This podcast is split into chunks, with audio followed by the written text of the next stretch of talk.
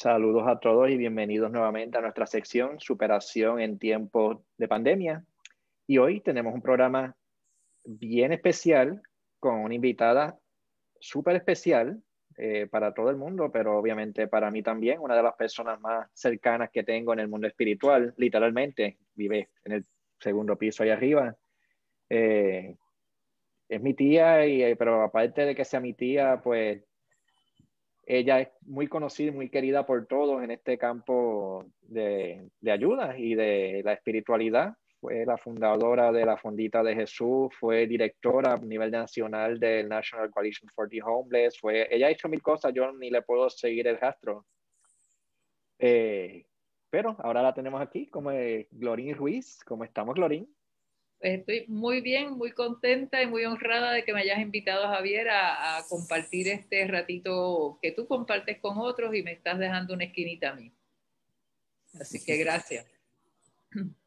Nosotros, Glorín y yo, llevamos ya como 15 años haciendo un grupo de oración.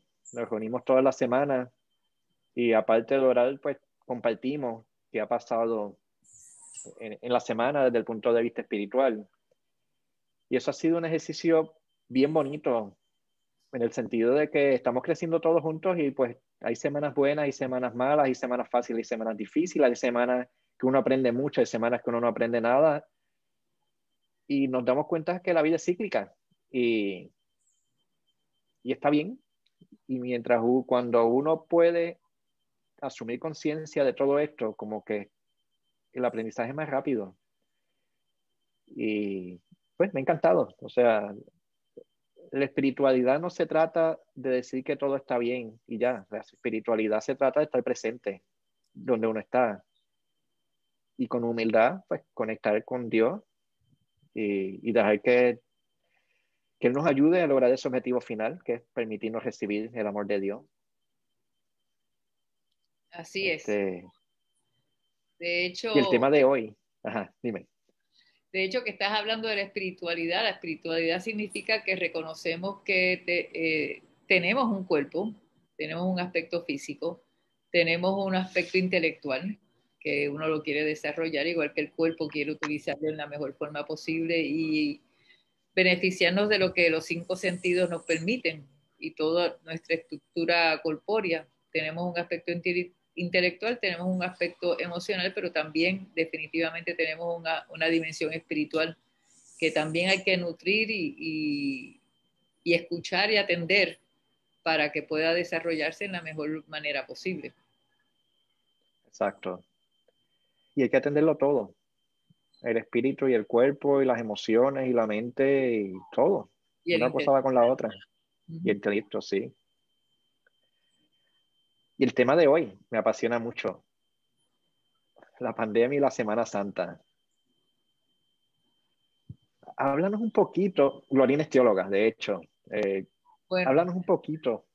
Ese título es un título grande. Yo estudié teología y, y, es algo que me inquieta siempre y me mantengo hasta donde puedo leyendo sobre, sobre lo que surge, incluyendo los documentos de la iglesia pero decir que uno es teólogo ya es como una profesión más completa, a la cual pues no, no me atrevo a darme ese título a mí misma. Pero te hablo, sí, de lo que tú quieras que yo te hable. Bueno, Glorín estudió teología y es una persona muy humilde. este, ¿Cuál es el significado de la Semana Santa? Eh, la Semana Santa viene, bueno, empiezo por otro lugar. Empiezo con que somos un pueblo que camina, así lo habla la iglesia, eh, eh, en una historia de salvación. O sea, eh, pasamos por el tiempo y el espacio, en una, somos unos seres históricos y tenemos una historia de salvación. Uno puede hablar de, de las distintas historias que uno vive, la historia de un país, etcétera, pero hay una historia que nos camina en la salvación. Y esa historia de salvación en el, mundo cristiano, eh, la Semana Santa es un momento sumamente importante, eh, hacia el cual pues uno se va preparando. Uno no empieza con la Semana Santa, eh, la Semana Santa es un final de una, de una cuaresma, pero es el principio de la resurrección y tiempo de Pentecostés, o sea que es un tiempo bien importante que enlaza momentos muy importantes en, el, en, la fe cristiana. Eh, hablando de la historia de la salvación y de la historia de un pueblo, que es el pueblo cristiano, que también podemos decir que los, los judíos hablan de su historia de salvación, el pueblo judío y su historia. Eh, los cristianos tenemos nuestra historia de salvación, el pueblo de puertorriqueño tiene su historia de salvación, de cómo nace nuestra fe, cómo se ha ido alimentando a través de nuestra historia eh, y la historia que estamos viviendo hoy por hoy en la pandemia, eh, que es una historia que impacta al mundo, pero nos impacta aquí en Puerto Rico, y cómo la hemos vivido y reconocido no solamente desde, todo el mundo la discute desde el aspecto salubrista, todo el mundo, mucha gente la, la, discute desde el aspecto económico y es importante que se eh, discuta desde el aspecto eh, político, desde el aspecto educacional, pero definitivamente desde el aspecto espiritual tenemos que entenderlo también, porque nos está eh, comunicando. Igual que dijimos, el ser humano tiene todas estas dimensiones, pues igual eh, eh, es una dimensión que tenemos que vivir eh, la realidad de la pandemia, que es una realidad que nos impacta.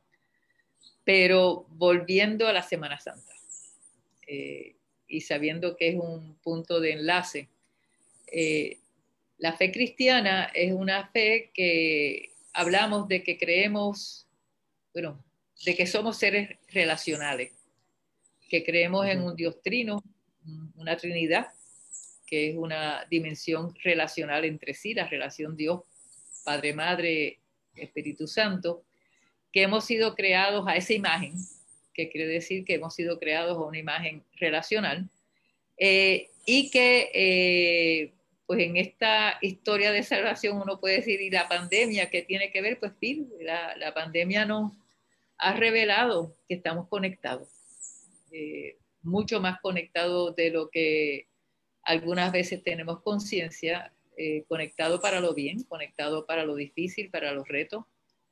La pandemia nos ha puesto en contacto el mundo entero. Eh, eh, descubrimos que una cosa microscópica nos conecta, nos conecta a vivir una experiencia que a través del mundo entero nos estamos viendo con, yo, le llamo los bozales, las mascarillas. Y entonces, lo interesante aquí es que por un lado nos, nos dice que nos conecta porque esto nos está, si, si, respiro muy cerquita de ti o algo, pues te estoy pasando algo que quizás no quiero que te pase, pero nos dice que nos distanciemos, o sea que hay una tensión eh, que evidencia que estamos conectados, sin embargo hay una dimensión que dice, bueno, pero nos tenemos que mantener una distancia y, quizás otra vez, hablando en, algunos pensamientos que uno le vienen eh, a la mente espirituales, eh, la dimensión de esa relación. La relación es que somos seres distintos, cada, único, cada uno único e irrepetible, cada uno amado y creado eh, especialmente por Dios, pero que estamos llamados a vivir en comunidad. O sea, y esa tensión, la pandemia, si uno quisiera meditar un ratito sobre lo que hemos vivido en la experiencia de la pandemia, que que estamos unidos, pero que nos tenemos que distanciar, uno podría pensar, bueno, pues vamos a pensar en que somos seres individuales, únicos, irrepetibles, distintos unos de otros, pero somos seres de comunidad, somos un pueblo, estamos conectados, estamos en relación. Así que eso pues te comparto. Mm, no sé Interesante si que la pandemia nos une y nos separa a la misma vez. Nos une y nos separa. Nos une, nos hace consciente de que somos uno, de que estamos en relación. Eh, nosotros hablamos en, el mundo cristiano del cuerpo místico de Cristo, de la comunión de los santos, de que somos uno. De hecho, la Eucaristía es la comunión eh, pero al mismo tiempo hablamos de que somos cada uno eh, creados personalmente llamados personalmente por Dios, eh, que cada cual tiene, tiene su propia realidad eh, individual. O sea, es la tensión entre la, que es el Dios trino, entre la, somos personas, pero somos personas de relación. Y la pandemia pues puede invitarnos a, pensar en eso, esa tensión, esa, esa característica humana. Eh, a mí me apasiona pensar en el aspecto espiritual que nos ha traído la pandemia. ¿Cómo es que estar encerrado, estar teniendo que enfrentarnos quizás más cerca de los familiares de lo, que quisiéramos, tener que estar separados de personas que quisiéramos tener más cerca, las situaciones económicas, ¿qué hace eso espiritualmente? O sea, ¿a dónde nos lleva eso? Y eso, yo estaba comentando hace tiempo, de hecho, para tiempo de, otro, otros tiempos antes de la cuaresma, que estábamos viviendo una cuaresma anual, porque el tiempo de la cuaresma, eh, bueno, la cuaresma sabes que empieza, son los 40 días, pero son los 40 años del pueblo israelí después de que pasan de ser esclavos en Egipto a buscar la tierra prometida. Pero ese paso de 40 años, obviamente simbólicos los 40 siempre, eh, no son 39 años más uno, se suman a 40, son 40 años, pasan por un desierto, pasan por un desierto donde cree, ah, construyen ídolos, se refunfuñan, Moisés sube, Moisés baja, dicen como chiste que Moisés, ¿tú viste el que me lo dijiste? Que es el que, creó la primera tableta. Se, fue a la nube y bajó la primera tableta. Moisés sube, baja, ídolo, eh, o sea, pasan toda una experiencia como pueblo. Pasan hambre, eh, pasan necesidad, pasan tensiones, pues, pero es un tiempo, un tiempo de desierto. Y eso mismo, pues paralelamente Jesús pasa, eh, se le anuncia en su, en el río Jordán, con Juan Bautista, viene el Espíritu que deja saber, este es mi Hijo amado en quien tengo mi complacencia. Y después de que eh, como que se realiza su misión, que, que empieza a, llevar la buena nueva, pero antes de eso se va a un desierto por 40 días a, vivir la experiencia. Pero ¿qué es esa experiencia que uno vive de cuaresma? Pues mira, eh, es uno hace? Pues deja, es, un dejarse ir. Es que, es que tenemos que soltar de cosas, de aquello que, que, que, no, que no son esenciales. Eh, y eso es lo que lo, hacemos sacrificio. Sacrificio es hacer sagrado. Sacrificio es hacer sagrado algo. Eh, pues hacemos los sacrificios para, para podernos mejor relacionar.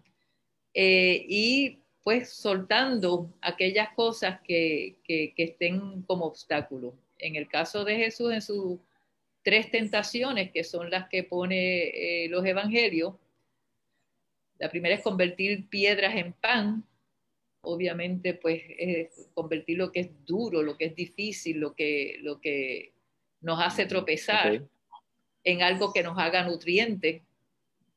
Tu, Mi papá, tu abuelo, muy sabio, me decía a mí cuando yo había algo que no me gustaba, me decía, mira, Glorín, esa es una oportunidad para que tú crezcas en humildad, o para que crezcas en mm. perseverancia, o para que crezcas en, en alguna virtud.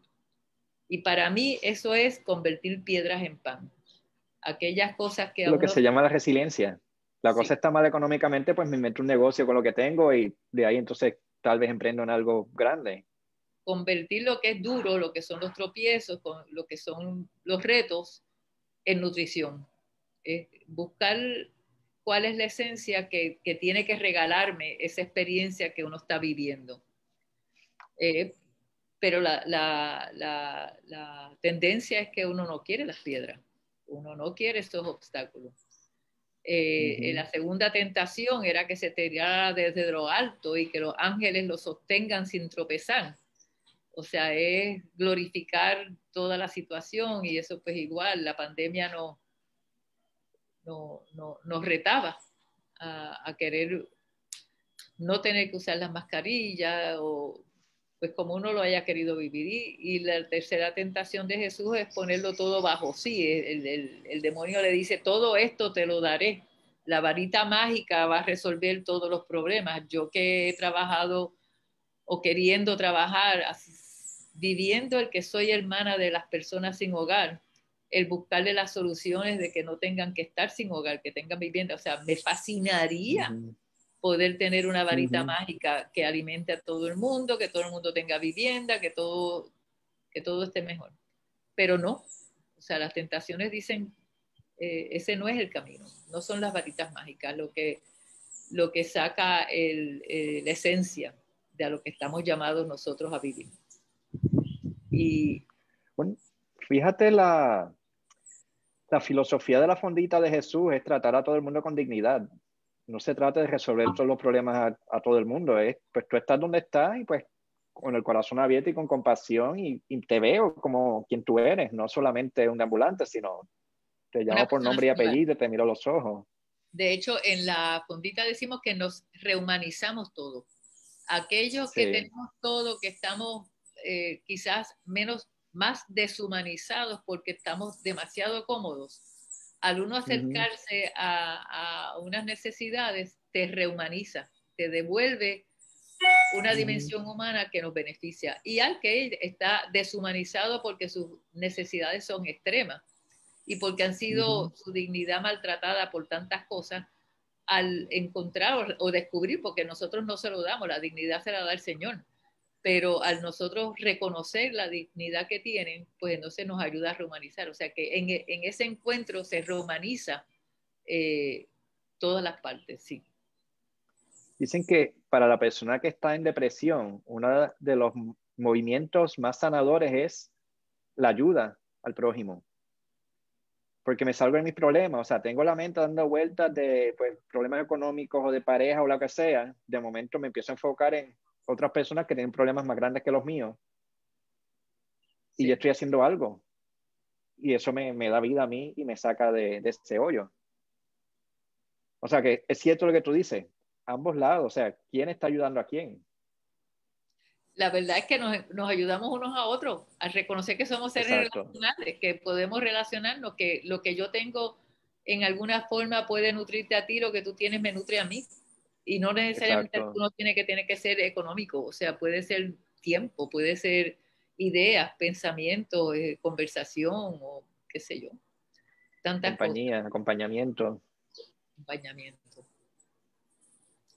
Y eso nos lleva quizás a la Semana Santa, que fue donde tú quisiste empezar o empezamos y, yo dando mucha Exacto. Es un tema complicado, pero... Bueno, sí, es un tema bien rico. Eh, sí. Y cada, cada partecita de lo que hemos hablado, pues podría ser un tema de, un compartir completo. La Semana Santa, como, como tú sabes, empieza con el Domingo de Ramos, que es la entrada de Jesús, se celebra, ¿verdad? La entrada de Jesús a, Jerusalén, que va a celebrar eh, la fiesta de la Pascua, eh, como la tradición judía pues tenía, del pueblo israelí, y, Jesús obviamente era un, fiel servidor de ese pueblo y celebraba, iba al templo, hacía sus celebraciones, e iba a hacer la cena de la Pascua. Entonces él entra a Jerusalén, ya antes de entrar él sabía que eh,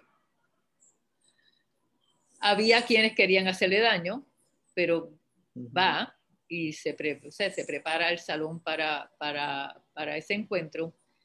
Y en ese, eh, ese, esa semana de preparación que empieza con el Domingo de Ramos, fíjate que lo primero que se está haciendo es eh, celebrando algo importante. Se está celebrando una fiesta de un pueblo que pasó por un desierto por 40 años, que pasó por ese desierto para llegar a la tierra prometida, pero esa tierra prometida realmente era una colonia de Roma. O sea, era una tierra prometida que era una colonia de Roma con los soldados y, las personas, el gobierno obligado, y que todavía estaba con la esperanza de un Mesías. O sea que ellos están celebrando un primer paso en una historia de salvación, pero no un último paso, porque todavía estaban celebrando, dicen que, eh, esperando con ese Mesías que vendría. O sea, que, que, y Jesús pues va a celebrar eso y se celebra con los hosanas que celebramos los domingos de Ramos, diciendo, bueno, pues aquí está el rey que viene eh, y, entra por la puerta que supuestamente por ahí es que tenía que entrar, etc. Y la Semana Santa nos lleva a lo que en, la tradición nuestra le llamamos el Triduo, que es la combinación de Jueves Santo hasta el Domingo de Resurrección, o sea, hasta Jueves Santo, Viernes Santo, Sábado Santo. Y en el Jueves Santo, eh, otra vez, un día que es hoy, un día muy especial.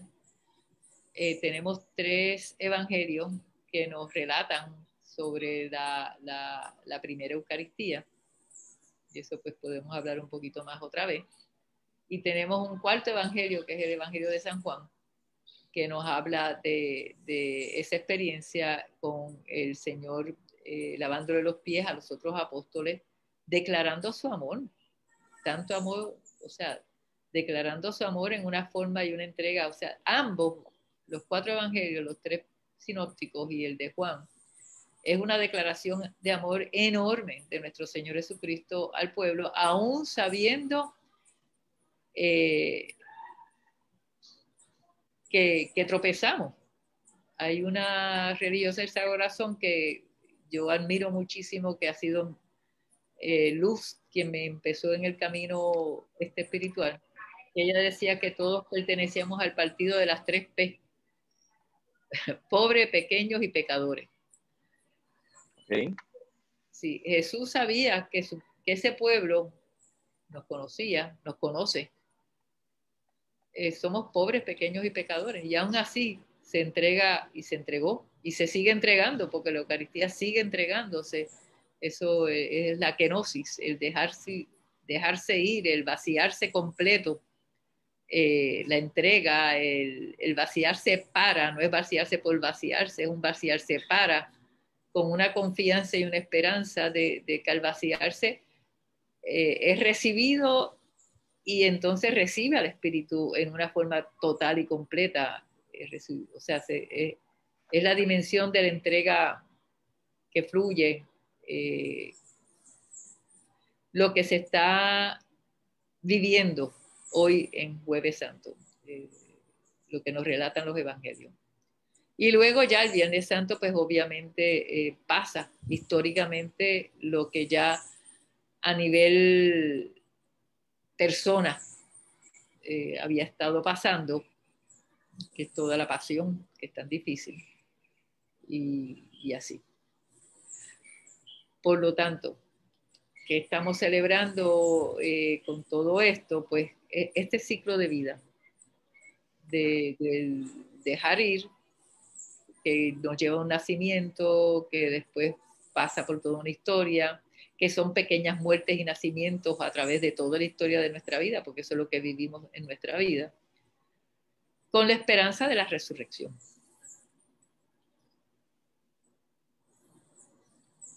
¿Por qué es tan importante pasar por tanto dolor? ¿Por qué es tan importante morir? ¿Por qué es tan importante tener esta esperanza de resurrección?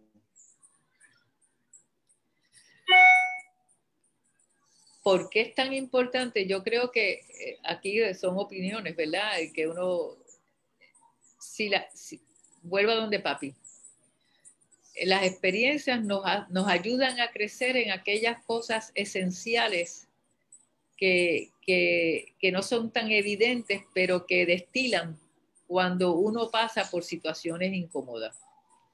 Ya a mi edad, yo he tenido que dejar ir personas que quiero mucho.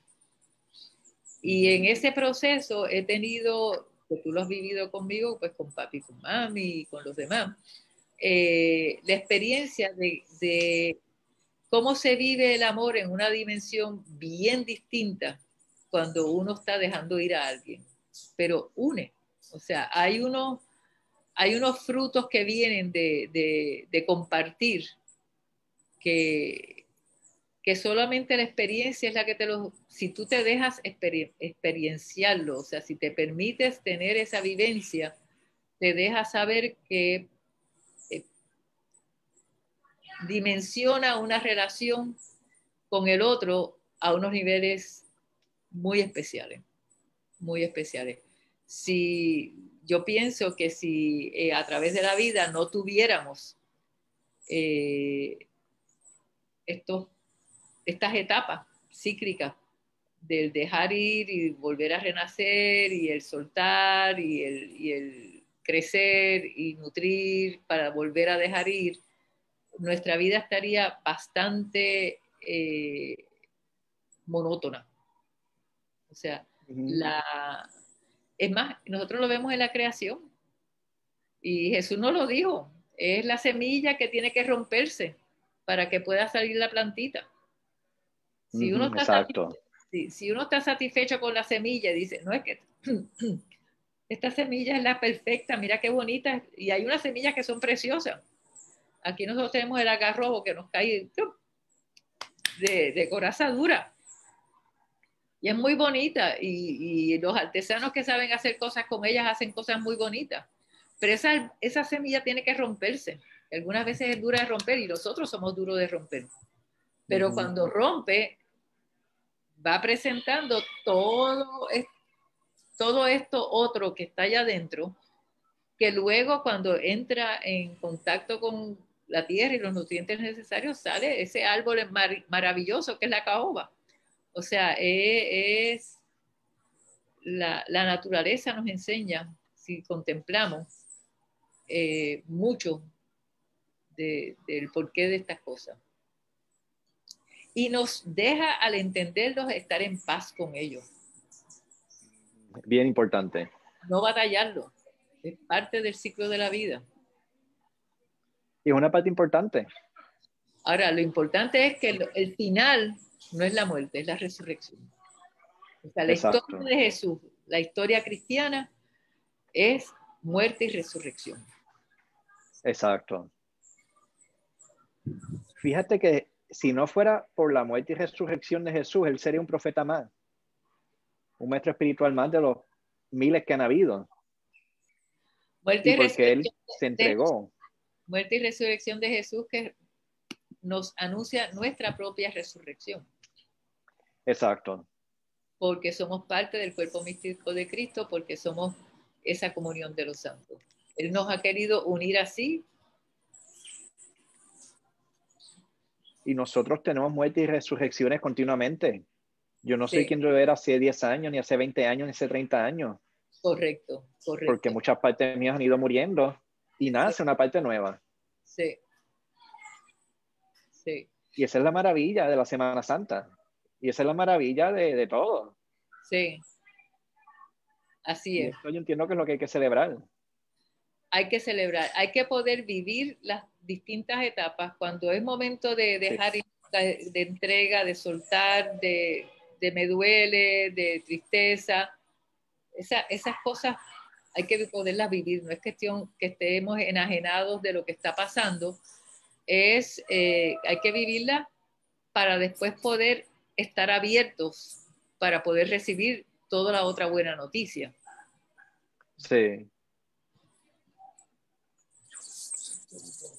Pero hay que celebrarlo, o sea, y yo creo que aquí es que viene el punchline de este programa. Sí, sí. Todo lo que hemos perdido en la pandemia, lo difícil que ha sido. Sí. Todas las pérdidas que hemos tenido, tanto de familiares como personas que queríamos mucho, estilos de vida. Realmente yo he tenido siete personas que han fallecido en este año, no necesariamente de pandemia, pero siete personas queridas, importantes en mi vida, que han fallecido este año y que no se ha podido vivir el proceso de la despedida y del compartir relacional con, con las otras personas que lo querían, como uno está acostumbrado, porque somos, somos seres litúrgicos, somos seres que tenemos una manera de, de, trabajar y bregar con, con las experiencias que la vida nos trae. Y esa parte duele. Esa parte, o sea, el, el que se muera gente uno lo entiende, pero el uno no puede sentarse al lado y cogerle la mano y subarle la cabeza y decir, darle la gracia, eso duele. pero nos enseña, duele, eh, eh, reconozco, claro que sí. Y qué bueno que reconocemos que nos hace falta. O sea, ¿qué nos enseña esto? Mira, esto es valioso. El poder celebrar un cumpleaños o acompañarnos en un funeral es algo que, o la eh, graduaciones, tantas personas, o sea, darnos cuenta que es valioso. Reafirma, somos seres relacionales. Es algo que necesitamos, que, que es parte de nuestra, de que somos imagen y semejanza de, un Dios trino. Parte de la naturaleza. Pero por otro lado, el pasar todo esto nos obliga a espiritualizarnos, nos obliga a mirar más allá, cambiar nuestras prioridades, nos obliga a mirar la vida de otra manera. Volvemos muerte y resurrección. Sí. Una de las Una cosas. Parte mía muere. Una de las cosas que a mí me ha pasado, eh, y yo sé que a otra gente también, es cuando hemos empezado a salir de la casa es descubrir qué lindo es el cielo, qué lindo es el mar, qué linda es la naturaleza, mira el árbol aquel, o sea, el, volver a, conectarnos con aquello que es natural. Yo vivo en el viejo San Juan, al igual que tú, Javier, y lo sabes, es volver a oír la música en la calle, aquel que está cantando en la plaza, o sea, wow, qué, alegría dan, o sea, es el, tiempo de cuaresma, de pandemia obligada, nos permite, no sé, celebrar con alegría toda esa expresión de vida que hay en la naturaleza, en la gente y en, el encuentro de, de unos con otros. O sea, retomar la vida. Llevamos un año en el desierto. Correcto. Ahora es hora de salir y retomar la vida y volver a disfrutar las cosas básicas todavía, todavía, ahora es hora, ya gracias a Dios aquí en Puerto Rico se ha adelantado con la vacuna, etcétera, pero todavía hay que ser cauteloso, todavía hay tiempo de, seguir, eh, tenemos que seguir masticando y digiriendo lo que esta, esta parte de nuestra historia de salvación como pueblo nos brinda. Creo que se ha masticado se ha mirado más eh, el aspecto económico, que es importante, el aspecto salubrista, el aspecto social, eh, todas las otras dimensiones, pero el aspecto espiritual nos hace falta mirarlo un poquito más. A mí me ha gustado mucho las noticias como han estado viendo las distintas iglesias, cómo se están preparando cristianas, faltan las demás, cómo se están preparando para vivir este tiempo fuerte, eh, Semana Santa, etcétera. ¿Sí? Sí, eh, no nos podemos olvidar que esto no se ha acabado. No. Todavía hay varias cepas, los contagios están subiendo, eh, los números están más bajitos que después de Navidad, pero... pero... por ejemplo, Francia está cerrando otra vez, tengo entendido. O sea, geopolíticamente a nivel mundial, esta historia no se ha acabado. O sea, todavía no podemos... Otra cosa que, que en el tema de lo que estábamos hablando ahorita, me hicieron consciente de que los Roaring Twenties, famosos en el pueblo norteamericano, vino después de la pandemia del 1918. O sea, la, pandemia que se vivió el 18 terminó en, en los 20 en esta celebración de vida que se conoce como los Roaring Twenties y yo pienso que pasará lo mismo. O sea, aquí, eh, según se vaya resolviendo el aspecto de la pandemia, habrá un deseo de celebración de vida muy fuerte, muy fuerte. Eh, y ojalá que eso incluya el aspecto espiritual. Yo espero que... Que celebrar no sea solamente bailar y beber, que está muy bien, pero que también incluya esa reflexión de cómo nos estamos haciendo más fuertes gracias a estas situaciones que hemos tenido que vivir. Correcto, correcto. Así es. Y yo sí puedo testificar que he conocido a varias personas, personas pues bastante pudientes de Estados Unidos, personas bastante, yo no quiero decir avanzadas espiritualmente, pero personas que tienen sus cosas bastante en orden, que la pandemia los ha obligado a revisar su vida. Entonces, Ellos en vez de trabajar 60, 80 horas a la semana, yo quiero pasar más tiempo con la familia y quiero estar en un lugar más bonito. Y están literalmente vendiendo sus casas para venir a Puerto Rico o algún sitio similar donde puedan tener un estilo de vida más saludable. Y pues no todo el mundo tiene la capacidad de hacer eso, de soltar todo y vender la casa y mudarse. O no todo el mundo tiene el trabajo que puedan hacer de cualquier sitio.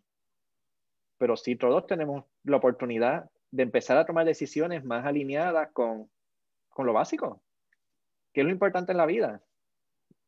Así es. Eh, las relaciones, el día a día, el salir y mirar el cielo, o, ir a la playa, o caminar por el parque, pasear los perros. O sea, hay una parte básica que se nos ha ido de las manos con el ahorro de la vida. Y ahora la pandemia nos ha obligado a reconectar con eso. Y tal vez nos llevó a un extremo más extremo, valga la redundancia, de lo que quisiéramos, pero ahora podemos regresar, tomar la vida con un balance más apropiado apreciando lo que antes quizás ni mirábamos. Sí, definitivamente. Sí. Eh, sin embargo, sí pienso todavía, y, y, reafirmo lo que dije, lo que estábamos hablando al principio, que creo que al mundo, pero en Puerto Rico, que es donde estamos nosotros, nos falta todavía darle una, lo que estás haciendo, Javier, una mirada de, diálogo de cómo la pandemia eh, ha impactado espiritualmente a nuestro pueblo. Espiritualmente, no mm. solamente en que pues las oraciones que uno está rezando, pero cómo vive. O sea, la mm. iglesia ha tenido que ser bien creativa en cómo compartir su fe y cómo, cómo servir al pueblo. Y distintas iglesias han hecho distintas formas de cómo hacerlo, cómo llevar el mensaje. O sea, se ha usado mucho el Internet, se ha utilizado mucho eh, los servicarros aún, o sea, que uno ha oído, se ha personalizado algunas veces, otras veces nos ha faltado la creatividad de cómo hacerlo, pero sí, eh, es un reto de cómo, porque el mensaje está ahí todavía, o sea, el, el mensaje cristiano está ahí, cómo lo vivimos eh, eh, importante. Yo sé de iglesias que le llevan la hostia a las casas de la gente para que la gente haga su propia comunión. Eso está hermoso. Y fíjate cómo nos conectamos más, sí. en cierta forma, que, que lo tradicional de lo que estábamos acostumbrados. Correcto. Y es parte de la evolución. O sea, después de vivir todo esto, no podemos, no vamos a ser las mismas personas porque no podemos. Em, esto ha sido tan intenso, tan bonito, tan doloroso, que no hay manera de volver a lo mismo. Yo lo pues, qué es lo que vamos a volver? Yo lo comparo como la experiencia del 9-11 en Estados Unidos. Exacto. Que después del 9-11 ya los aeropuertos no son iguales. Tú ir a un aeropuerto no ya no es como los que son muy jóvenes quizás no lo saben, pero uno entraba al aeropuerto y salía y no tenías que pasar por todas esas filas y, todas estas corroboraciones del TSA que se hace ahora. O sea, ya el, el, nuevo normal después del 9-11 fue distinto a lo que era antes del 9-11, de quitarte zapatos. Exacto. Eso mismo nos va a pasar con la pandemia. La cuestión es ¿qué, dejamos que nos, que nos dure? Va a ser el miedo, va a ser la distancia, va a ser la celebración de la vida, va a ser el sentirnos que somos un solo pueblo, donde estamos conectados los distintos países eh, unos con otros y dentro de, una, dentro de una misma nación, pues todos los que convivimos cercanos. O sea, ¿qué, ¿qué vamos a sacar de la experiencia, qué va a quedarse de la experiencia de esta pandemia? Eh, es, algo que tenemos que, descubrir. Como decía Papi, oportunidad ante una, a un reto de sacar una esencia especial, de convertir esa piedra en pan. Eh, estos retos en, un nutriente que, no, que nos ayuden en ese caminar. Y en nuestra decisión. Ahora tenemos una oportunidad histórica de empezar a hacer las cosas diferentes, de empezar a vivir la, la vida de otro momento, de coger cuál va a ser esa nueva realidad. y todo el mundo está en lo mismo. No todo el mundo va a escoger lo mismo, pero todos estamos en esa en ese momento tan importante de decidir. Y son decisiones personales e individuales. O sea, uno puede, yo puedo decidir y, y, te lo cuento a ti y se lo cuento al otro para ver si además ellos, el otro, quieren aprovechar y hacerlo. Pero, pero no es algo que se impone desde afuera, no es como, o vuelvo al 911, no es que el gobierno dice ahora que para pasar por el aeropuerto hay que hacerlo así. No, es como nosotros con lo que hemos vivido este año decidimos seguir viviendo en los años que vienen, el tiempo que viene. El estudiante que volvió a la escuela presencial, que tuvo la experiencia de estar en distanciamiento y escuela virtual por un año, ¿cómo va a querer vivir la, experiencia? los niños están diciendo que quieren volver a la escuela. Cuando siempre uno decía, yo quiero ir a la escuela, yo no quiero ir a la escuela. Bueno, pues ahora quieren ir a la escuela. esos son cambios. Exacto. y, y, ese tipo de, de cambio personal que uno lo traiga de la experiencia de haber vivido esta cuaresma, esta pandemia, que trae que sea positivo, que sea bueno. Exacto.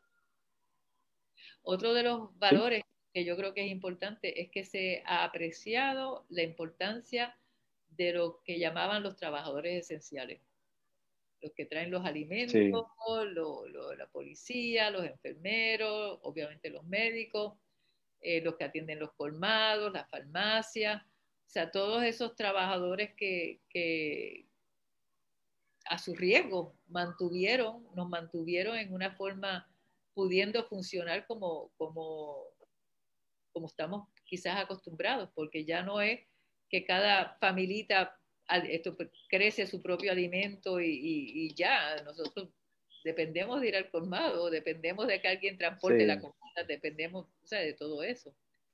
O sea que esto, igual que María nos enseñó la importancia de, lo, de obras públicas y de eléctrica, eh, la pandemia nos ha enseñado la importancia de tantos otros trabajadores que quizás menospreciamos o, no, o no pensamos en ellos.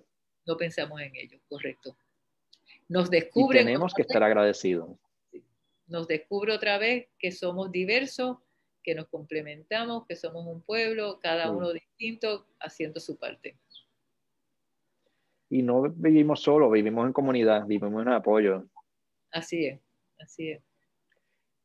Y estos trabajadores esenciales, no rápido piensan los médicos, pero los obreros, los agricultores, ¿Sí? Los, los, que cogen la basura, los consejes, los, ¿sabes? Hay mucha gente de todos los niveles que la verdad que los políticos, no me gusta decirlo, pero esa gente se ha fajado trabajando. Sí, también. ¿Sabes? Hay mucho de que estar agradecido. Así que finalmente la cuaresma, la Semana Santa, el jueves santo, viernes santo, es parte de una historia de salvación y todo lo que hemos estado viviendo con, con, esta pandemia es parte de esa historia de salvación y es parte de ese ciclo de pueblo que estamos caminando eh, hacia un futuro, hacia un futuro que es esperanzador, que, que, que nos promete. Jesús nos habla del reino de Dios, el reino de Dios no es una cosa abstracta, es vivir eh, esa, esa, esa realidad de ser hermanos y hermanas esa realidad de ser hijos e hijas de Dios, eh, que se empieza a vivir desde aquí y el ahora si uno quiere. O sea, ya, ya tú, yo y los demás podemos vivir como que somos hermanos. Entonces ahí yo me hice una pregunta hace muchos años, que, que, te la cuento si me permite. Y es, bueno, ¿y cómo yo trato a mis hermanos? Porque yo tengo hermanos de verdad. De, tu papá es mi hermano y, y Ernestito es mi hermano y Marese es mi hermano y cómo yo trato a mis hermanos. Yo, yo estoy diciendo que quiero vivir como hermano, como hermana de las personas sin hogar o de los demás. ¿Cómo es que yo trato a mis hermanos? Para poder reconocer los demás. Y una de las cosas que me di cuenta es que yo no puedo, ni aunque quisiera, decirle a mis hermanos qué es lo que tienen que hacer y cómo lo tienen que hacer. Cada uno de ellos cada uno de ellos es dueño de su propia vida. Yo puedo compartir y relacionarme con ellos y decirles y pedirles consejos cuando se los quiero pedir o dárselos cuando cuando me la piden, y si no me lo piden y se lo quiero dar, también que me lo traten de escuchar. Pero saber que tengo que respetar que tienen su propio camino. Yo no vivo con mis hermanos 24/7. Cada Marisa está en, en, Atlanta, Alberto está por otro lado y Ernestito por otro lado. Pero estoy al tanto de mis hermanos. Me preocupan qué está viviendo ellos, qué están pasando. Cuando están pasando alguna necesidad, me acerco más. Cuando están en una celebración especial, me acerco más. Pero el resto del tiempo estamos quizás tocando base de vez en cuando. O sea, que vivir la hermandad no quiere decir que, que, que, uno se va a entrometer y, y, dominar la vida del otro. Quiere decir que voy a interesarme y voy a permitir que ellos sean mis, hermanos también. Voy a permitir que se puedan interesar por mí, que quieran saber. Eh, ayer yo fui al dentista y mi hermana me preguntó que si yo tenía los dientes brillantes ahora. Y digo, no, mis dientes saben que yo tomo café y que me gusta el vino por la noche cuando yo ceno con una copita de vino. Pero están limpios. No sé, ese tipo de, compartir sencillo, pues es parte de ser hermano, no solamente lo, los momentos fuertes, es el día a día. Sí. Y me encanta porque rápido pienso en ayudar a los deambulantes, ya pues mi ego quiere decirles lo que tienen que hacer para que puedan conseguirse un trabajo y conseguirse una, una familia y casarse y tener hijos. Estás haciendo así, pues eso ya, ¿no? Es saludar, ¿cómo estás? Mi nombre es. Sí. ¿Cómo tú te llamas? A mí me duele este dedo gordo o el gordo. ¿A ti te duele algo? ¿Qué sé yo? O sea, es relacionarse como persona. Y apreciarlos como son.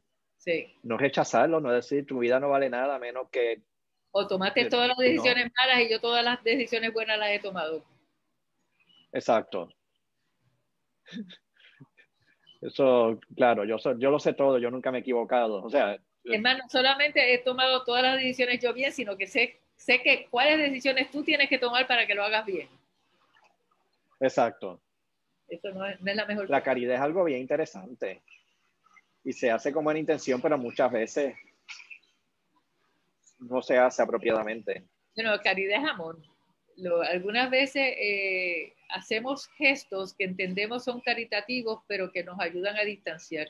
Si yo le doy a algo a alguien con menosprecio, yo estoy ofendiendo más que ayudando. Y tristemente algunas veces pasa eso. O sea, la eh, caridad es amor y, y, es relación, vuelve a ser relación. Sí, eso es cierto. Sí. Pero es bueno empezar a tomar más conciencia cuando uno, pues cuando uno busca conectar con el prójimo. Sí, sí. Conectar desde un lugar de igualdad. Tenemos miedo, tenemos miedo de relacionarnos con otros, especialmente tenemos miedo de relacionarnos con alguien que es distinto a nosotros. O sea, eh, por las razones que sean, sociales o, de raza o de etnia o lo que sea. Nos causa miedo. No sabemos cómo ser naturales. Paul, que tú conoces a Paul porque estuvo en el grupo de oración con nosotros cuando estaba en Puerto Rico.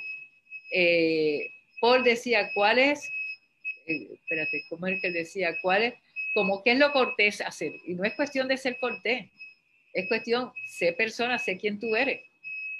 Y, es como poder ser yo cuando me relaciono con el otro, dejando al otro ser quien es. Exacto, mira qué bonito. Sí, porque si yo tengo que cambiar quién yo soy para poderme relacionar contigo, ya yo no me estoy relacionando contigo, se está relacionando a alguien más que yo me imaginé. Exacto. ¿Cierto? Muy, muy bonito. Pues muy bien. Pues, pues este, ¿cómo tú cerrarías esta entrevista que yo creo que ha estado bien interesante? ¿Cómo, ¿Cómo podemos bosquejar todo esto que hemos hablado? Pues Javier, yo creo algunas veces en el silencio. Así que no sé si se cierra con un tiempito de silencio No sé qué pienses de eso y que las personas, aquellas palabras o comentarios que se hicieron que, que le tocaron, le dé la oportunidad de recordarlo. Sí, yo exhorto a todo el mundo a que mediten sobre cualquier pensamiento con el que hayan resonado. Y mediten también, o sea, para mí la pandemia ha sido una cuaresma larga de la que no hemos salido. Y en cierta forma estamos viviendo una Semana Santa, que no sabemos cuándo vaya a terminar, pero pues una pasión y muerte para eventualmente tener una resurrección. Y esto nos da la oportunidad de escoger qué tipo de resurrección yo quiero tener, qué tipo de vida yo quiero tener, quién yo quiero ser una vez todo esto pase, si es que va a ser algo diferente. Y, y pues es un camino bien personal. Como acabamos de decir, a mí no me toca decirle a nadie lo que tiene que hacer. Pero sí, exhorto a todo el mundo que vayan hacia el corazón y conecten con ese pedacito de Dios que todos tenemos dentro. Y algo bien importante cuando uno toma decisiones y se pone frente a Dios, inclinarse, hacer, hacer reverencia, aceptar que somos chiquitos. Y ser chiquito no significa ser débil ni ser malo, pero ser humildes. Y desde ahí entonces preguntarle a Dios, ¿qué es lo que tú esperas de mí? Y más importante todavía, ¿qué tengo que hacer para permitirme recibir el amor de Dios? Y quizás por ahí sea el camino.